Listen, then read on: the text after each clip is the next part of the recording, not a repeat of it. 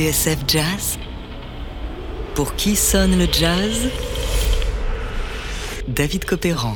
Aujourd'hui, vol, recel, track, quand le jazz tourne mal, seconde partie. Notre invité tout à l'heure sera le ténor Jacques Schwartzbart.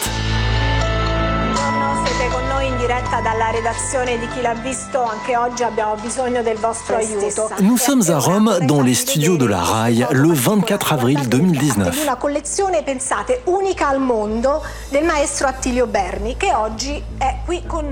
Ce jour-là, la présentatrice révèle une étrange affaire. 35 saxophones volés à un collectionneur. Son nom est Attilio Berni, un passionné qui prévoit d'ouvrir à Macarese, à 50 minutes en voiture de Rome, le premier musée du saxophone au monde. Sono degli strumenti musicali, come potete vedere, sono dei sassofoni che hanno un grandissimo valore. Un grand malheur, dit la journaliste. Et pour cause, Attilio Berni est un sérieux client. Il possède de vraies pièces de musée, justement.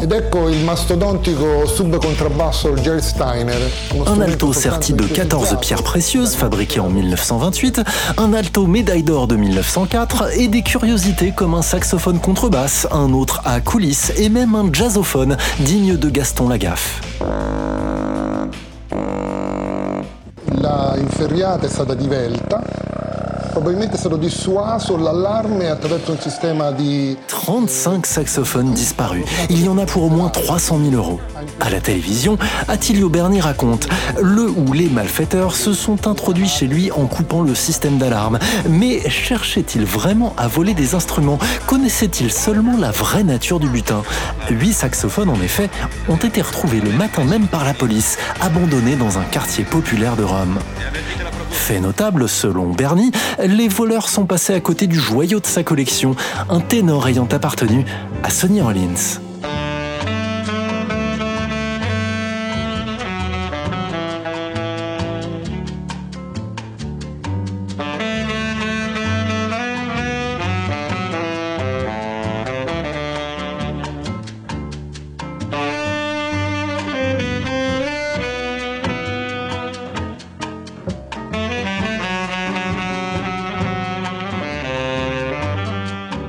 Puisqu'on parle de Rollins, dans Saxophone Colossus, la biographie du ténor signée Aidan Levy, alliant en anglais, on apprend qu'au début des années 50, Sony avait une sale réputation.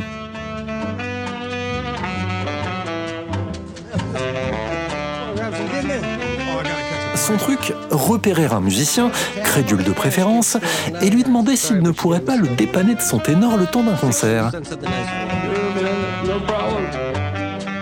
Une fois l'objet entre ses mains, Rollins allait chez le prêteur sur gage et le mettait au clou, gagnant ainsi de quoi se payer ses doses d'héroïne. Or, cette combine, elle est vieille comme le jazz.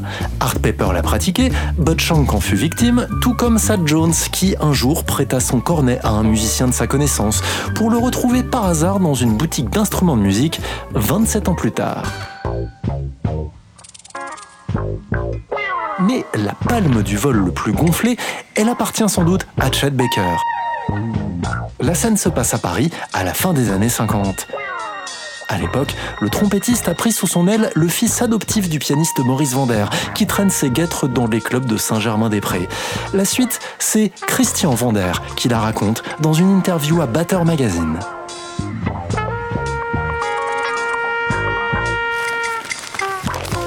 Ma première batterie, Chad Baker l'a volée pour moi, raconte Vander. Il avait vu que j'aimais ça. Un soir, j'avais 11 ans, Chet m'emmène en taxi au chat qui pêche, me fait attendre dehors et remonte avec une batterie neuve qu'il charge dans le taxi. En réalité, elle appartenait au batteur avec lequel il jouait le soir même. Mais heureusement pour ce dernier, il s'agissait d'un instrument de location. Trois ans plus tard, poursuit Vander, j'avais les huissiers à la maison. À 14 ans, je suis passé au tribunal pour recel de batterie. Cela ne s'est pas trop mal passé, mais j'ai quand même été condamné à rembourser les traites. Comme quoi, et c'est moi qui rajoute, le vol mène à tout. Les vols d'instruments de musique, on continue d'en parler dans quelques instants avec le saxophoniste Jacques Schwartzbart, que voici.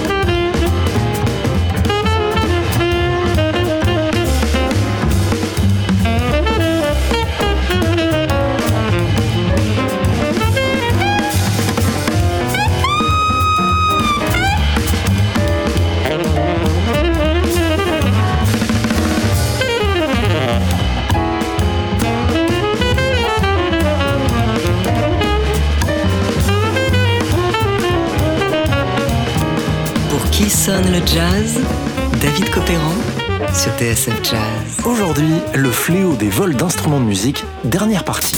Ces vols d'instruments fréquents et redoutés par les musiciens, c'est même une préoccupation majeure pour eux. Notre invité, le ténor Jacques Schwartzbart, qui vient de sortir son nouvel album, The Harlem Suite.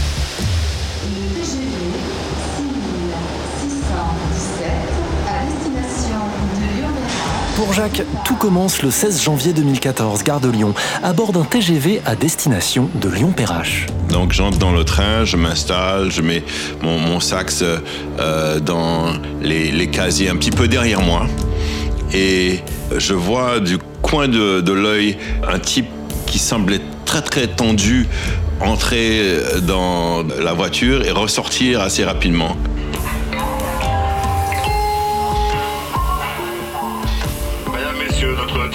Destination de Lyon-Pardieu, Lyon-Perrache va partir. Attention à la fermeture des portes, attention au départ.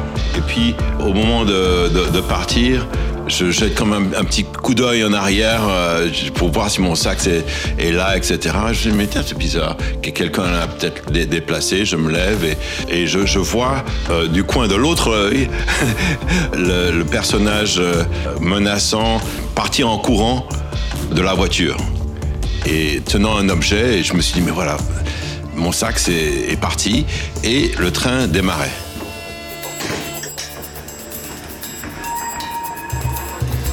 J'ai presque eu une, euh, un arrêt cardiaque, sueur froide, etc. Je me suis dit, qu'est-ce que je vais faire, tu vois? C'était un sac extrêmement rare. C'est une pièce de musée, tu vois. je n'en ai plus retrouvé depuis d'ailleurs.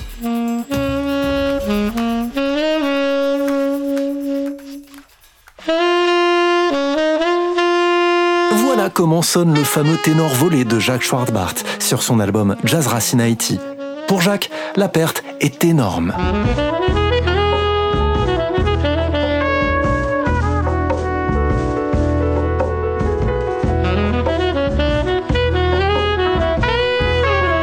Je mobilise toute la communauté du jazz et personne ne trouve mon saxophone.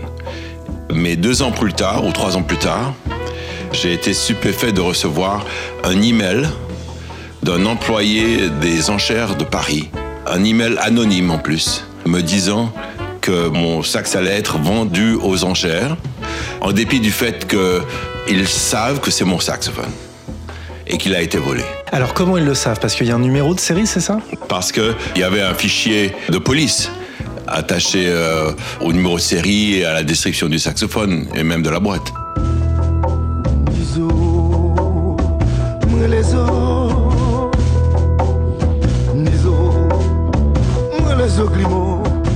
Le saxophone a été retrouvé en fait à la gare de Lyon. Le voleur n'avait n'avait pas pensé qu'il avait un butin, quelque chose, tu vois, puisque c'était une, valise un petit peu chic, tu vois. Et, et tu veux dire qu'il a été quelque part déçu de ne trouver qu'un saxophone dedans dont il ne savait pas du tout. tu vois, pour lui, ça n'avait aucune valeur d'avoir ce saxophone. Donc il l'a laissé quelque part dans la gare. Et tu sais, j'avais appelé mille fois les objets trouvés de, la gare de Lyon qui m'ont toujours dit qu'ils n'avaient rien, alors que le, saxophone était là. Au bout d'un certain temps, ils l'ont expédié aux enchères. 86 000. 86 000 Adjugé 86 000, je vous remercie. Les gens des enchères, par contre, c'est leur métier euh, de, vérifier, de retracer les objets pour voir s'ils ont été volés. Et ils s'apprêtaient à le vendre en dépit du fait qu'ils étaient conscients que c'était mon saxophone, tu vois. Et euh, je, dois tout à, cet employé qui est encore anonyme. J'ai voulu le, rencontrer pour lui donner une somme d'argent, tu vois. Il m'a dit qu'il lui faut absolument rester dans l'ombre, sinon il serait renvoyé. Donc j'ai contacté deux personnes que je connaissais dans le gouvernement, bon, Christiane Taubira et aussi euh, le ministre actuel des, Outre-mer. Et donc euh, ils ont intimé l'ordre aux enchères de, me redonner mon saxophone, quoi. Et euh, ma mère qui, était dans les parages, j'ai pas passé à le récupérer.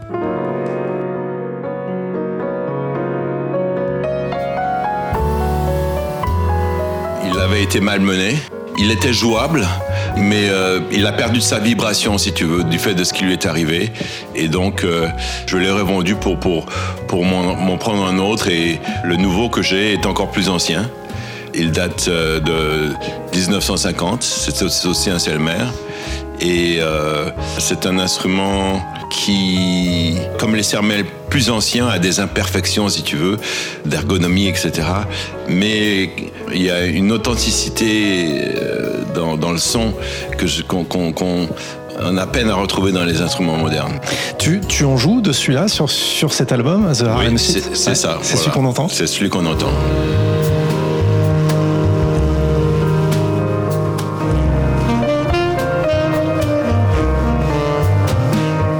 Les saxophones ne se ressemblent pas en fait. Un piano, toutes les touches sont conçues euh, au même, à la même taille, etc. Il y, a, le même espace entre les touches. Euh, D'un saxophone à l'autre, euh, tu, as, tu as des différences énormes. Non seulement dans, dans, les, dans les mais dans, dans, la, dans la réponse, si tu veux.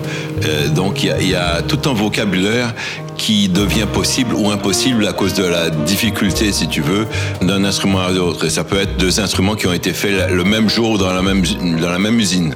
Donc euh, j'ai dû abandonner une partie de, mon vocabulaire pendant trois ans et voilà lorsque j'ai je me suis racheté en fait euh, un vieux sax je me suis retrouvé quelque part et puis là avec euh, ce, ce sax que je joue depuis 4 ans 4-5 ans j'arrive à entrer plus profondément dans mon vocabulaire si tu veux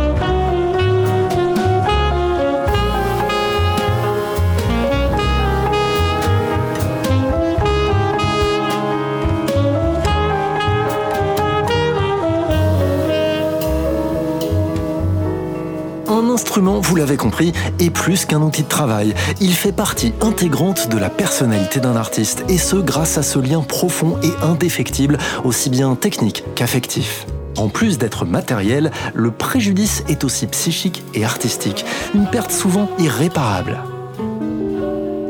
Heureusement, on l'a vu lors de nos deux émissions, grâce aux réseaux sociaux et à la mobilisation de la communauté, certains instruments parviennent à être retrouvés. Conseil de Jacques Schwarzbart, ne jamais perdre de vue son instrument, toujours maintenir un contact physique avec lui dans les transports, dans les clubs ou ailleurs, et rester suffisamment alerte pour ne jamais manquer de vigilance. Merci à Jacques Schwarzbart pour son témoignage, son album The Harlem Suite est toujours disponible. Quant à Attilio Berni, dont je vous parlais tout à l'heure, directeur du musée du saxophone de Macarese en Italie, il a récupéré quelques-uns des 35 saxophones qui lui ont été volés. Ils sont exposés aujourd'hui. Les autres, m'a-t-il écrit, sont en Chine ou en Russie et ne seront probablement jamais retrouvés.